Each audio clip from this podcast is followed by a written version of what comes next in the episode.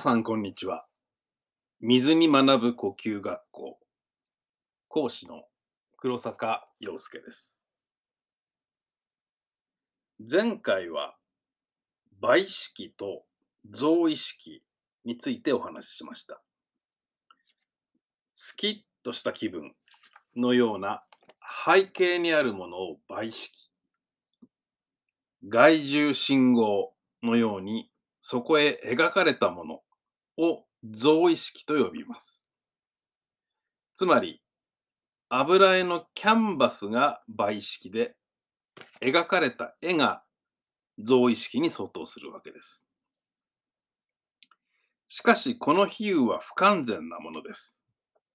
なぜなら、キャンバスと絵の具は別の素材でできているからです。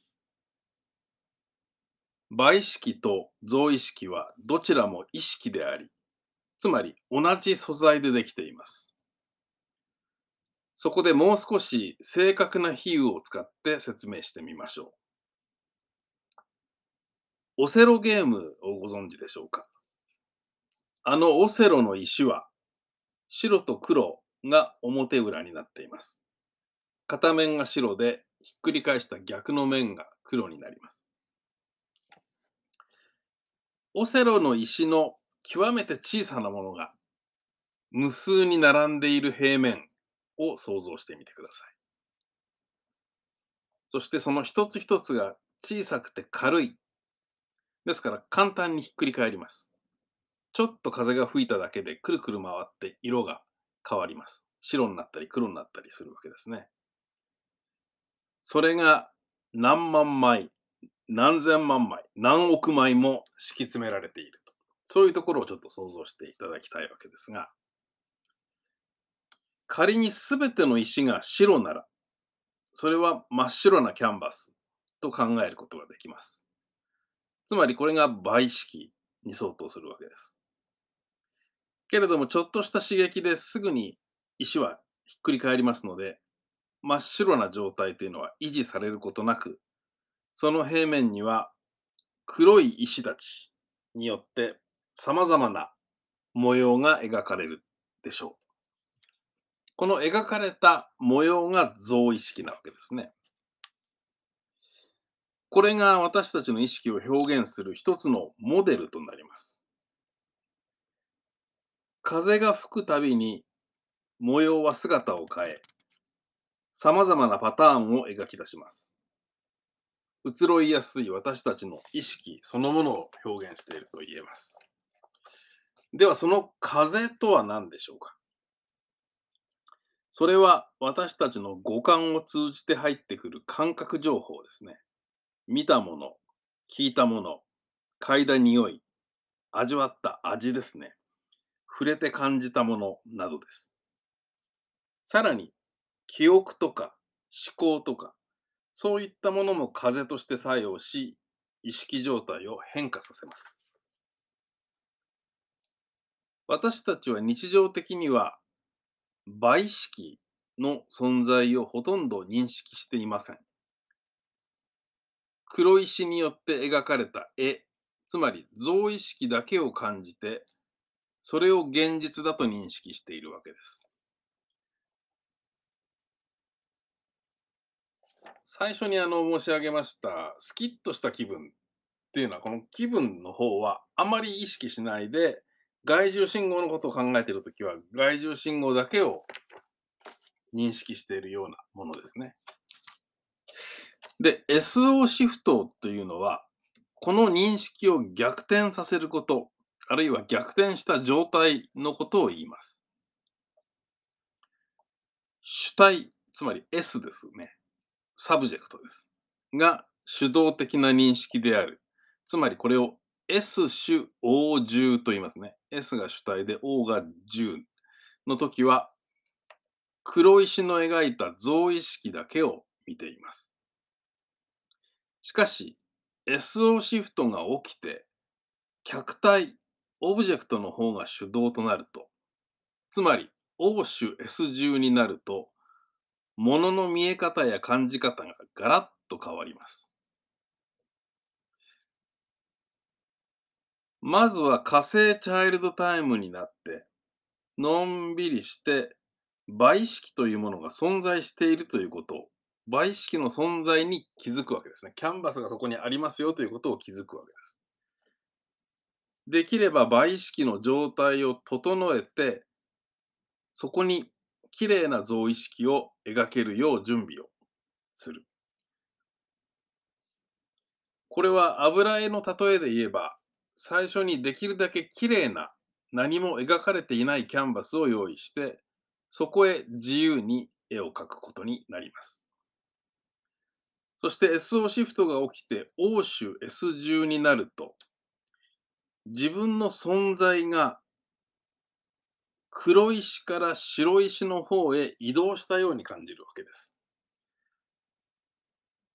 場の立場から、場意識の立場から像意識、像を見るような感じになるわけですね。この像と像の動きだけを見てたんじゃなくて、こう、倍式の立場に、そこに自分がいる、自分の実態が倍式の方にあるような感じがするわけです。これはあの、スポーツでいうゾーンの体験と似ています。集中力が極限まで高まり、周囲の景色や音が意識から消えたように感じる。これがゾーンですけれども。この時、像意識、つまり黒石によって描かれた模様は、ちゃんとはっきり認識できているわけです。しかし、自分自身は白石の側にいるので、白い方にいるので、何かこの、それを超然とというか、えー、遠いところからという、遠い近いではないですね。上から俯瞰しているように眺めているような状態です。例えば、嬉しい時、嬉しいと感じている自分ではなくて、その嬉しいと感じている自分を見ている第三者的な目ですね。嬉しい人ではなく、嬉しさを見る人としてそれを体験するということです。これをウォーミングアップという考え方で説明すると、例えばそのウォーミングアップって体の柔軟性を高めてトレーニングにふさわしい状態に導くプロセスですが、同時に倍意識の方もトレーニングモードにまで整えると理想的ですね。つまり体の準備だけじゃなくて心の準備もしてからトレーニングしましょうということですが、この時、呼吸法が強い味方になってくれます。文字通り、呼吸はもうあの空気の出入りですから風ですよね。風を文字通りコントロールして倍式をクリアにしていくわけです。で、ここで一つお断りしておきますが、黒石と白石の例えも一つの比喩であり、不完全なものであることをご理解ください。カメラとかテレビの画像というのは小さな点を集めて表示しています。ちょうどここまで見てきたように小さな点が無数に集まって、その並べ方で画像を構成しているわけですね。黒石と白石みたいにですね。その一つ一つの点を画素と言います。人間の認識というのは極めて大規模な画素数の超高精細の、しかも立体的な画像なんですね。黒石と白石だけでは、それはただのモノクロの平面画面、平面画像ですね。でしたけれども、これは理解しやすいようにシンプルなモデルを用いたものです。現実はもちろんカラーですし、立体ですし、さらに五感情報も加わった大変に複雑で高度なシミュレーションマシンであると考えていただければいいです。さて、いよいよ呼吸法を使って倍式をコントロールしていくわけですが、まず最初に倍式の方からコントロールしますが、まず呼吸について整理しておきましょう。呼吸には少なくとも以下5つのフェーズ、局面ですね。5つのフェーズがあります。フェーズ1は吸いですね。吸うことですね。吸気です。フェーズ2は吸いから吐きの折り返し点です。フェーズ3は吐きですね。吐くわけですね。呼気です。フェーズ4は吐きから吸いへの折り返し点です。そしてフェーズ5は息を止めた状態ですね。で、息の止め方も実は2種類ありまして、喉を閉じて止めるのを、これこれは普通の止め、止息ですね。止める息、止息、止めです。で、喉を開けて止めている空気の出入りがない状態のことを水に学ぶ呼吸学校ではなぎと呼んでいるわけです。ですからフェーズは5つあるんですが5つ目の息を止めるやつの中には5つを息を止める方法には2種類あるということですね。と喉を閉じる止めと喉を開けているなぎがあるということです。で意識デザインにはなぎを上手に使うといいことが分かっています。で、いろんなやり方があるんですが、ここでは基本となる平なぎというものについてお話をします。で、なぎも実は3種類あって、肺にたくさん空気が入っている道なぎ、肺が空っぽの状態の空なぎ、ちょうど中間あたりの平なぎという3つがあるんですが、ここでは平なぎについてお話をします。なぎの詳細は、えー、ポッドキャストの第11回3つのなぎで詳しく説明をしております。さて、肺の中の空気が半分くらいで、吸っても吐いてもいない中間あたりの状態を感じてください。ほとんど呼吸筋群を使っていない状態です。そして喉を全開しています。開けてます。もちろん空気の出入りはありません。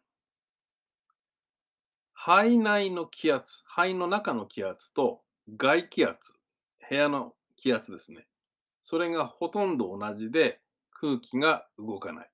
文字通り、なぎとなっています。これが平なぎです。ところでですね、仏教にニルバーナという言葉があります。漢字表記もこれあるんですが、それを日本では涅槃と読みます。ニルバーナは漢字で書くと涅槃になりますが、これは意味としては苦を、苦しみですね。苦を超越した心の平安を意味します。また、涅槃は悟りと同じ意味で使われることもありますし、死、死ぬことですね。死を意味する場合もあります。で、元のニルバーナという言葉はどういう意味かというと、否定語のニルに服という意味の和、受動を意味するながつながった言葉で、つまり吹かれないこと、無風ですね。風がないことを意味します。まさになぎそのものですね、ニルバーナとは。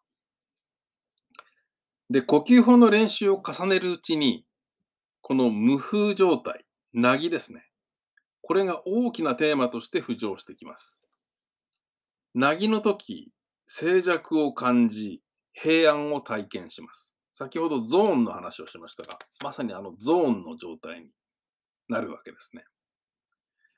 自分とこの周りの現実世界を分けている境界線が消えたような感覚となります。つまり自分がそのまま世界であり、あるいは世界が自分であることを、まあ、実体験するわけですね。実感するわけです。呼吸がないでいるとき、なぎのとき、意識もまたないでいます。無風状態の湖面、湖の水面ですね。湖面のように水がピターッと止まってクリアな景色を映し出しています。オセロ石の例え例えで言えば、全体が白い石ですね。白石のまま止まった瞬間ですね。これは倍式が真っ白な状態です。自分の個性とか経験とか信念など、そういったフィルターを通さないで、一切があるがままに見え、聞こえ、感じられる、ニュートラルな意識状態ということができます。次回は、なぎの呼吸法をご紹介します。それによって倍意識を整え、そこから像意識を描き出すトレーニングについてお話をしましょう。参考書籍です。風となぎ、呼吸による意識デザインという本が電子書籍で出ております。では、またお会いしましょう。